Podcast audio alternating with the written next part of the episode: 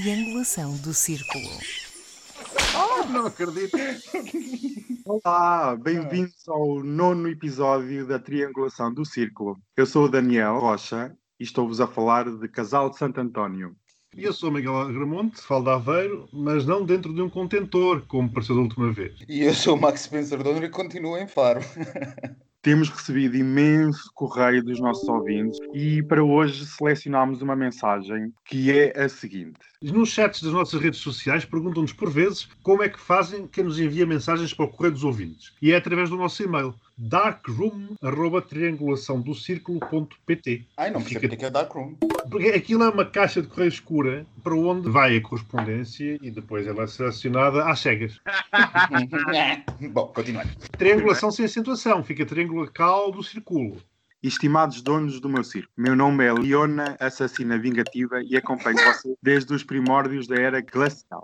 Ouvindo o podcast da semana anterior, notei que vocês falaram sobre as empresas que fazem um marketing em sites extremistas e fiquei com questionamentos na cabeça. Viam as empresas que divulgam seus produtos, ainda que sem saber, responsáveis por monitorar todo o tipo de site com apelos extremistas no qual o seu produto está atrelado? Não obstante, a publicidade dispara em massa e que abastece estes sites extremistas é uma responsabilidade das agências de publicidade ou não? E qual seria o papel dessas agências de publicidade, que até então estiveram no escuro? Contudo, com essa exposição das empresas que divulgam serem associadas a este tipo de conteúdo, faz-nos olhar mais para quem veicula essa propaganda. Que tipo de efeitos isso pode acarretar nas relações mercadológicas, tanto para a empresa divulgadora, tanto para a publicitária? Adoro vocês, o podcast está uma gracinha e sempre que está no ar dou aquele play ansioso para ouvi-los. Como diria a Pablo Vittar, não é o meu aniversário, mas vocês estão de parabéns.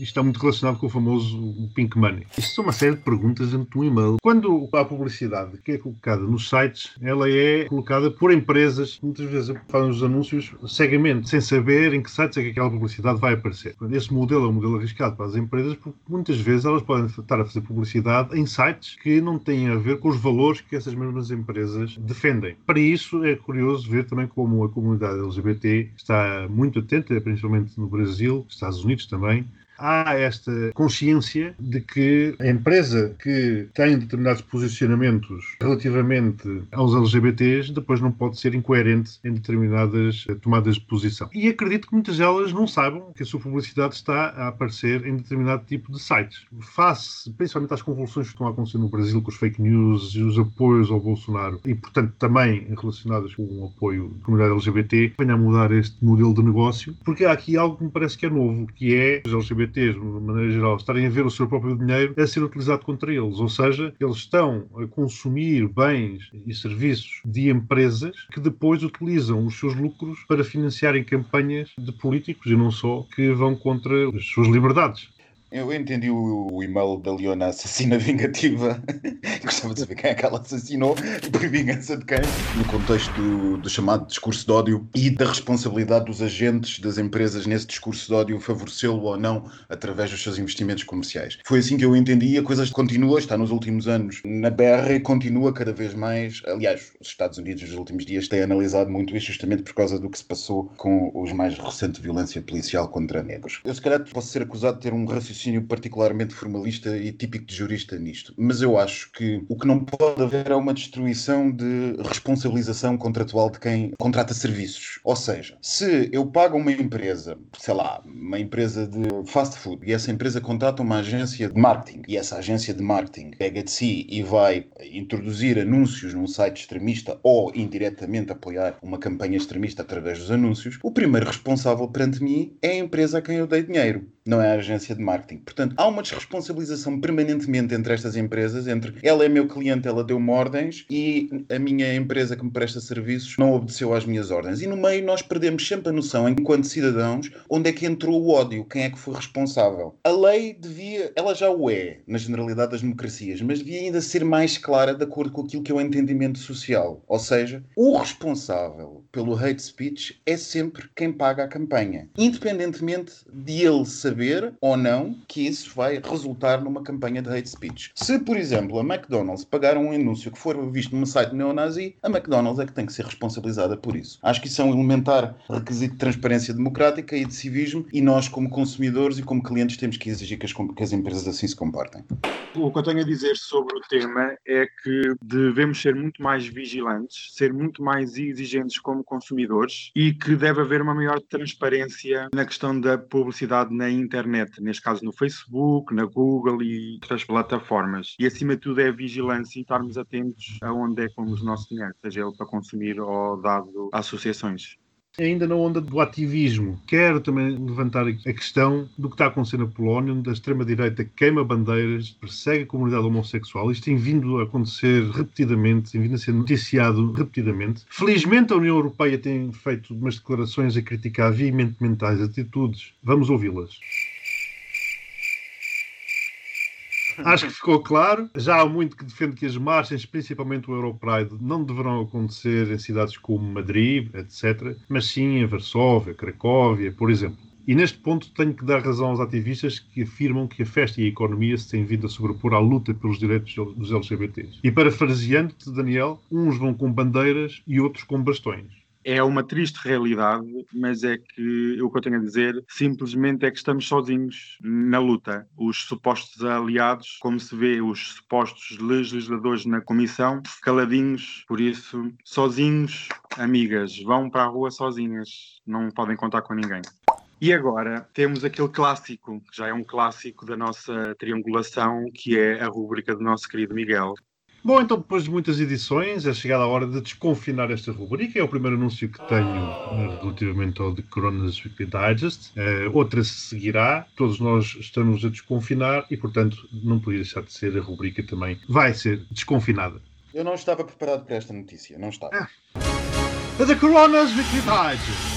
Na Índia, um padre de 70 anos foi preso por ter decapitado um homem de 52 anos. O padre assassino afirmou à polícia que em sonhos recebeu ordens de uma deusa para sacrificar um ser humano de forma a acabar com a pandemia do novo coronavírus. Por que motivo o padre não se sacrificou ele próprio? Talvez por não ser humano.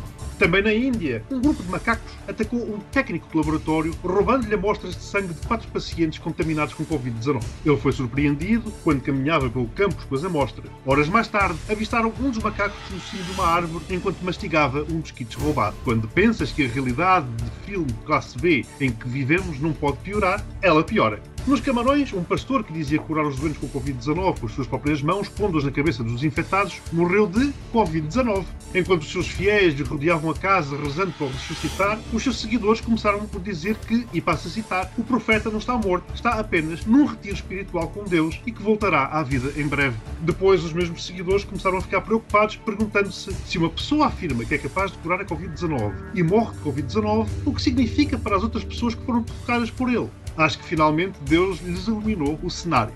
Nos Estados Unidos, a ex-lésbica Rosária Butterfield, Rosária Campo de Manteiga em português, entretanto convertida ao cristianismo e casada com um homem, por ter lido intensamente a Bíblia, deu graças a Deus porque, ao fim de anos de falhanços da sua igreja em converter a comunidade LGBT+, Deus finalmente respondeu enviando a Covid-19 que, entre outras coisas, fará com que este mês de junho seja o primeiro sem marchas do orgulho. Oh, sou Dona Manteiga, leia lá mais um bocado a Bíblia para passar a ter orgulho das coisas certas.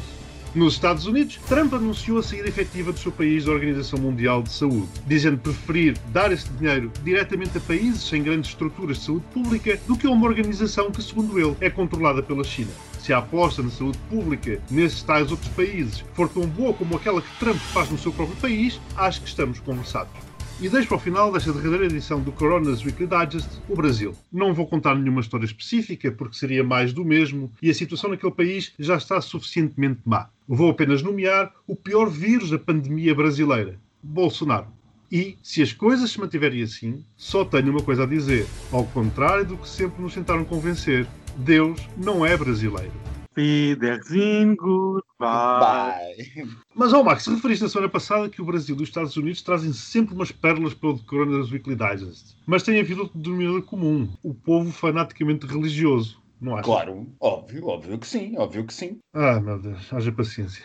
Bem, meus queridos, esta semana, não sei se vocês assistiram, mas tivemos a uma renovação de votos de um casamento muito importante a nível europeu, que é o eixo franco-alemão, com o Macron e a nossa querida Merkel, que já cá anda há mais de 10 anos. E tivemos esta semana uma proposta, que não passa apenas disso, é apenas uma proposta de boas intenções, que afinal vai haver dinheiro para toda a gente e que a Europa vai salvar eh, o continente e que vamos todos ficar maravilhosamente bem e que a dívida pode ser assumida ou não, ainda não percebi muito bem como é que será essa história. E o que é que os meus queridos amigos acham desta proposta histórica, que acaba por ser histórica, eu acho que um bom analista, por enquanto, espera. Porque isto tem tanta possibilidade de correr mal, tem tantas variáveis que podem acontecer nesta proposta que, de facto, a racionalidade estará em esperar. Começando pelo positivo, de facto, é interessante que a Comissão Europeia tenha reagido e tenha, tenha vindo a público propor um programa pan-europeu. Toda a gente o estava a pedir. Mas o que é que esse programa vai ser e como é que vai ser?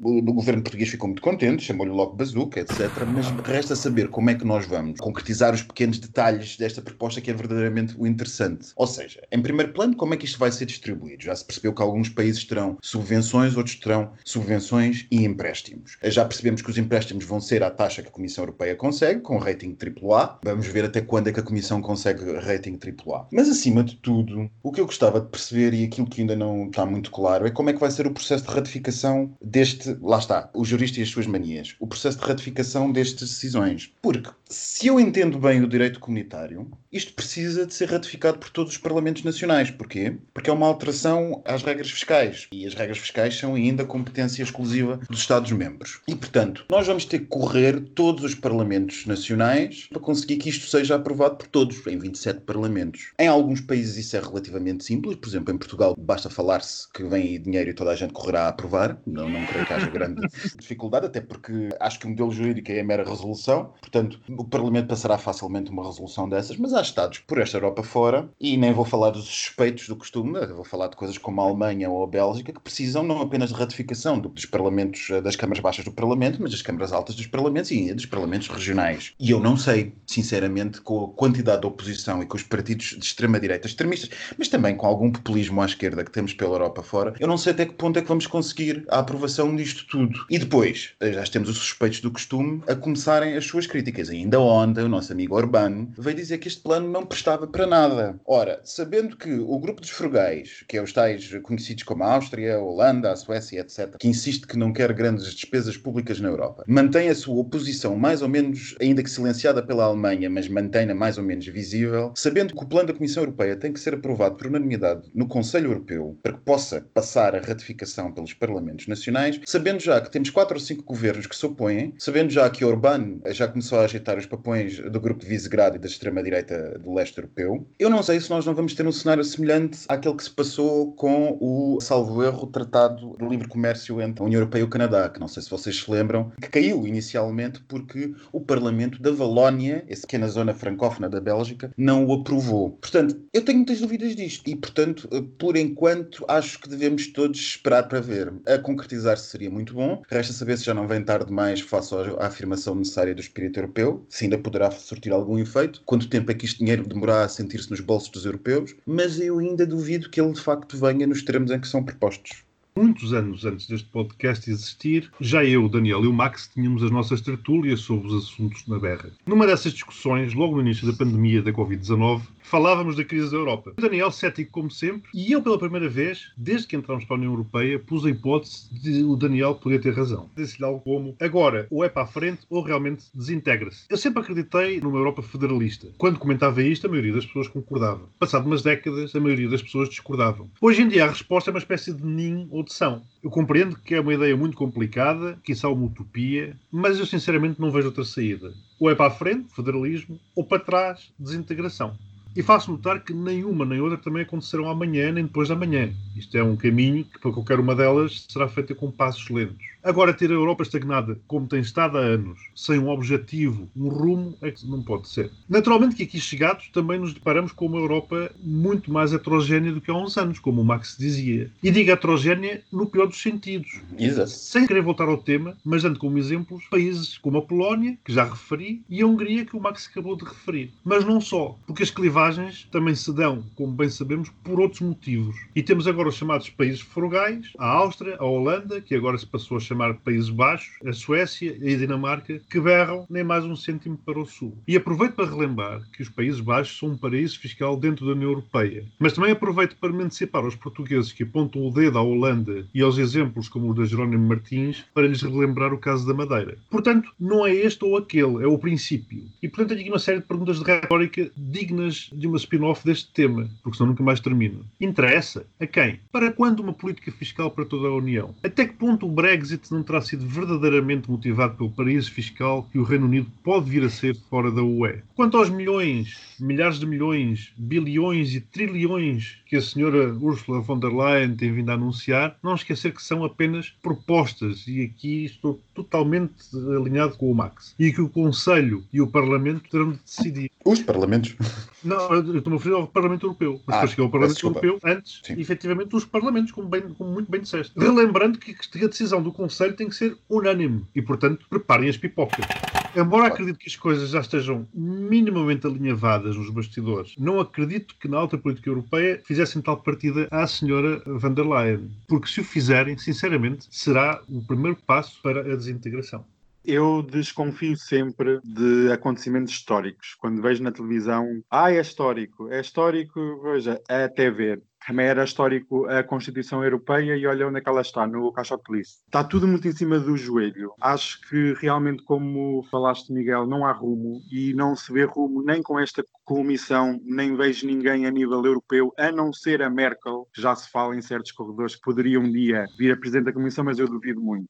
Eu deixo aqui uma comparação que é com os Estados Unidos e a União Europeia em relação a ser muito mais ágil nos Estados Unidos, realmente pôr dinheiro na economia e aqui na Europa ainda estamos a debater propostas que ainda têm que ser aprovadas e ninguém sabe se vão ser aprovadas. E quanto tempo é que isso demora? Um ano? Dois? Oh, Daniel, os Estados Unidos são uma federação. É isso, é esse o meu ponto. Exatamente. É enquanto isto não for uma federação, pá, esqueçam. Estamos aqui. É lirismo. Não, é que até o próprio BCE, se formos a fazer a comparação com o Fed, é diferente, não tem as mesmas ferramentas para agir e não é uma união bancária nem financeira completa, está tudo incompleto e não foi nada feito desde 2008. Lá alteraram algumas coisas, mas pronto. Eu duvido muito que isto vá dar a algum lado. Pode vir algum dinheiro, mas não nessas ordens de grandeza. E imagina tu dizeres a um votante austríaco que vais dar 20 mil milhões de euros a um país do Sul. Obviamente que isso é terreno fértil para partidos extremistas. Logo, isto é muito difícil de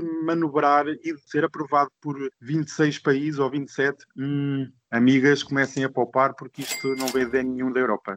Ir para o federalismo ou voltar para, para a desintegração, eu acho que a desintegração não é apenas um dos cenários possíveis. Um dos cenários mais possíveis, e eu diria prováveis, caso tudo falhe, seria eh, aquilo que os federalistas sempre odiaram, mas que de alguma maneira estão dispostos a aceitar como solução B para não se perder tudo. Que eram as cooperações reforçadas, que aliás chegaram a aparecer planos desenhados assim nos bastidores, na altura da crise do euro, que incluíam as cooperações reforçadas em vários setores dos Estados fundadores e mais um ou outro para se mostrasse bom aluno, tipo Portugal e a Irlanda. Portanto, eu acho que se as coisas não correrem bem, muito provavelmente não é a desintegração, ou por outra, sai a desintegração do que nós temos, mas talvez a criação da Europa A e da Europa B, porque há de facto países que mantêm o interesse numa cooperação cada vez mais federalista e esses países, se virem que isto é um ponto sem saída, provavelmente irão para esse tipo de cooperação reforçada. E vemos o que é que acontece. Concordo, concordo. Quando eu refiro desintegração, refiro-me à desintegração do modelo tal qual como está. Eu achei muito interessante nesta questão, quando a Covid ainda estava em força, nomeadamente nos países do sul da Europa, viu-se a tendência de países eh, latinos para eh, eles próprios dizerem partamos para outra organização. E, portanto,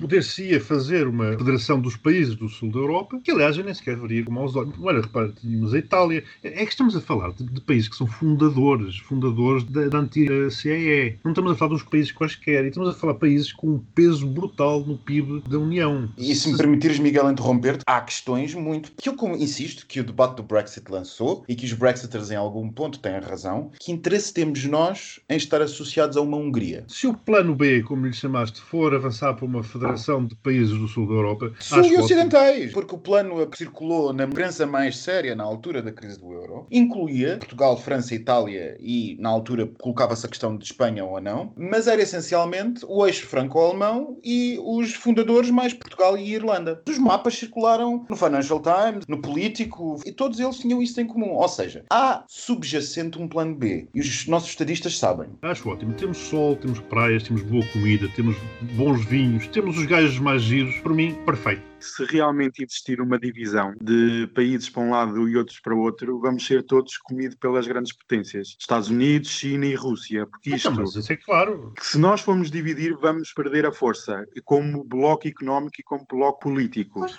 mas... Se for dividido, vamos, vamos passar a ser uma cotada de vários países que vão aqui mandar. Quem é que tem efetivamente interesse na desintegração europeia? A é Rússia, o Putin e o Trump. Unidos, Pronto, aí, aí está. E nós estamos aqui feitos anjinhos a dançar ao som dos outros. E é isto isto. E esta semana foi uma semana uh, muito produtiva em termos de dinheiro. Isto é dinheiro europeu, é dinheiro para. Virtual, dinheiro virtual. E hoje temos outro tema que, mais uma vez, sobre dinheiro e sobre dinheiro também europeu, que é a taxa a pagamento. Ai, enganei-me, é TAP.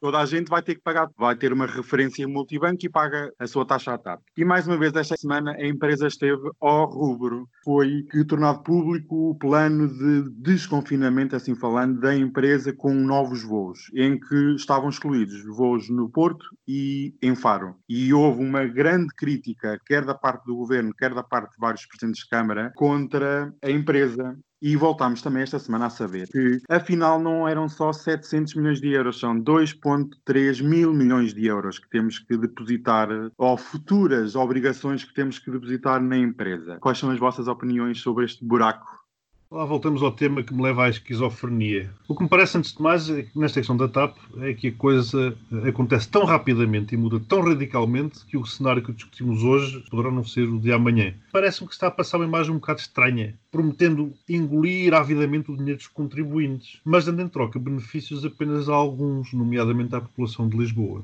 Resumindo, apresentaram um plano onde basicamente Lisboa tinha voos, retiraram o plano, justificando que era apenas um rascunho, voltaram a apresentar novo plano, que pouco fugia do dito rascunho, e afinal não tão rascunho assim, deu bronca da esquerda à direita, de norte a sul, até ouviu o Primeiro-Ministro dizer algo como a TAP se ter adiantado às decisões da República acerca das fronteiras, presumo que a Ryanair também se adiantou, e agora voltaram? O que é que vai acontecer na segunda-feira? Entendo que seja estratégico, blá blá blá blá blá, todos os argumentos que conhecemos muito antes do coronavírus, mas na minha esquizofrenia tápica de hoje, mantendo-se o cenário como está, estou mais inclinado para a opinião do Daniel, de há umas semanas, hashtag deixa cair. Bem-vindo! Eh, relativamente à TAP, acho que a minha opinião é imparcial, uma vez que estou baseado em Faro, sendo uma pessoa que antes do Covid utilizava a aviação semanalmente, pelo menos, posso dizer que em 99,99% das vezes não utilizava a TAP. Não porque tenha alguma implicação com a TAP ou porque acho que a TAP isto ou aquilo ou aquilo outro, é simplesmente porque a TAP não fornece os serviços no meu aeroporto de eleição, o que eu uso mais que é o que fica ao lado da minha casa. Mas aqui está o problema também um bocado acerca da TAP, é que parece que estamos todos a esquecer que é suposto ser uma empresa. E é suposto ser uma empresa e é suposto ter um modelo económico viável. Não quero com isto dizer que algumas das críticas não têm razão, como aliás nós, na última vez que falámos da TAP, eu bem mandei algumas. O que nós temos que decidir é o que é que queremos que a TAP seja. Porque há uma certa esquizofrenia no debate público que oscila entre os hiperliberais que querem que a TAP seja pouco mais do que uma Ryanair e que ela se limita a ter um modelo de negócio semelhante à Ryanair e voar para onde tenha apenas e só lucro e por isso simplesmente nós não tínhamos nada a ver com isso e acabou e uma espécie de revisionistas da sovietização que querem que a gente faça da TAP uma espécie de aeroflot que vá ter a partir de amanhã um voo de Beja para Nova York e outro do Funchal para a cidade do Cabo eu não consigo perceber muito bem até que ponto é que nós nos vamos entender nesta esquizofrenia sobre o que, é que a TAP tem que ser. Uma coisa me parece claro. Dei-me ao trabalho, antes de nós virmos para aqui para o nosso podcast, de ler a última nota de imprensa da Câmara Municipal do Porto acerca do assunto. E para mim foi um excelente exemplo de como ter razão e perdê-la. Porque a crítica correta e mais do que meritória às decisões dos últimos, eu diria, dos últimos 10 a 15 anos da TAP, do que toca aos outros dois grandes aeroportos do país, Faro e Porto, cai por terra quando é completamente descontextualizada e quando não, é, não leva em conta aquilo que se está a passar na aviação.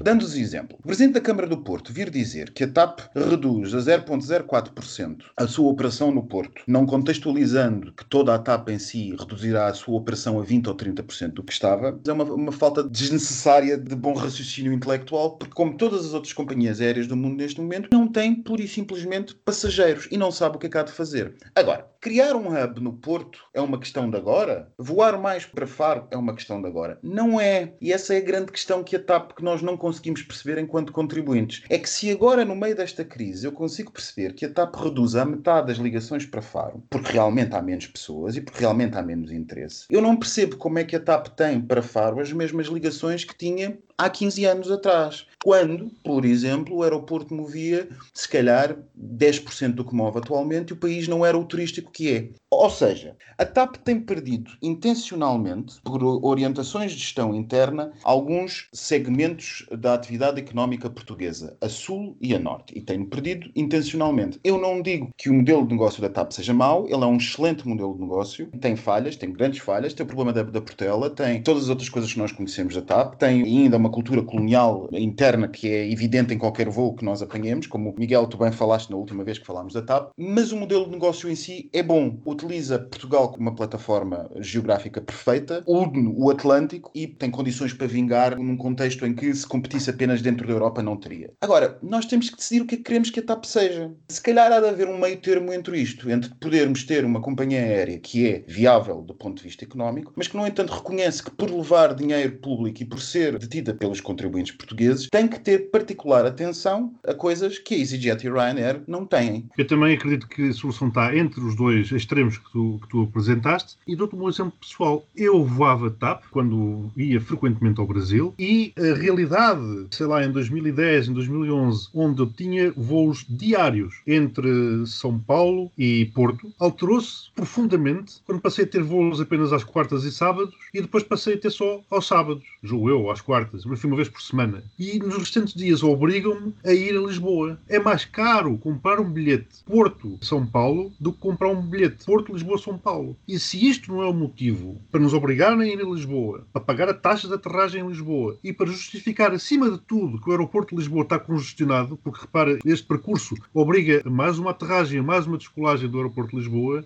tiveram que arranjar uma, uma forma de dizer que Portela está congestionada, temos que construir um aeroporto novo, os voos têm que passar todos por Lisboa, toda a gente ganha e por toda a gente entenda-se o poder em Lisboa. Eu, por acaso, nesse pequeno ponto, discordo um bocado. Eu mas é, discordas, mas é, é um eu, exemplo. Eu tendo a discordar. Eu, eu, não, não, houve. Eu sei que, por exemplo, grande parte das ligações de São Paulo são para, para passageiros que continuam através da ponta aérea para o Porto. Portanto, Exato, São Paulo e até... deixa-me explicar-te o que é. O avião chega às 6 da manhã em Lisboa, não há mangas, descer para a pista, um frio, não há autocarros, temos que esperar. Quando chove, paramos na escada à chuva para depois sermos encafuados num avião minúsculo onde as gajas de mão não cabe na cabine, tem que ser despachada e ainda com o agravante daquelas filas gigantescas o aeroporto de Lisboa é um caos e da bagagem ter uma alta probabilidade de se perder em Lisboa. É tudo mau. Sim, mau. é tudo mau, Miguel, mas há aí várias questões e muitas delas são completamente exteriores à TAP. Primeiro, temos lá 50% da empresa e o Costa, mais uma vez, não sabia de nada. Mas uma das grandes questões que eu gostaria de colocar é que economia é que nós temos para Portugal? É que nós todos falamos de ambiente e alterações climáticas e estamos a falar de salvar uma empresa que é altamente poluente, como todas as outras na área da aviação. É isto que nós queremos para o país. 2,3 mil milhões de euros para uma economia que é altamente poluente, por mais que seja exportador e que crie riqueza em Portugal. É que eu não sei se estou disposto a salvar uma empresa que muito em breve ou vai ser absorvida ou comprada por outra qualquer companhia aérea europeia, porque basicamente o destino da TAP é ser absorvida ou comprada por outra. E agora passamos para uma nova rubrica. Passadeira, Passadeira Maricona.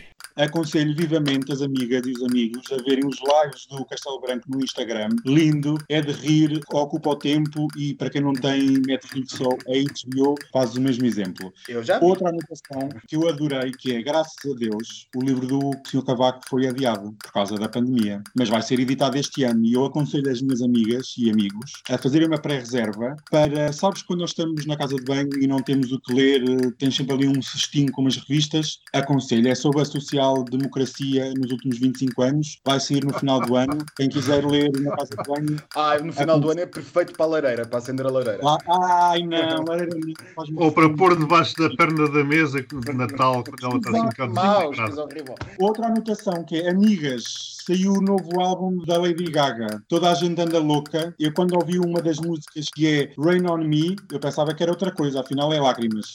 É- Mas Achavas que era uma coisa mais dourada. não, não sei qual é bem a cor, pode ser transparente, cada um é que sabe Daniel é. bebe mais água, é o que dizem. Pois é o que dizem. Mas olha, as bichas estão loucas, estão a adorar o álbum, aconselho a irem ouvir, que saiu na sexta-feira. E agora é tempo de beijinhos. Beijinhos para o Marcelo e para o Costa, que a época balnear ainda não começou, mas já estão na praia. Para o Chicão também. Para o Chicão, amiga. Olha o tempo, olha o tempo. E um beijinho muito grande à Dona Maria da Peixaria, que adorei os robalos, estavam muito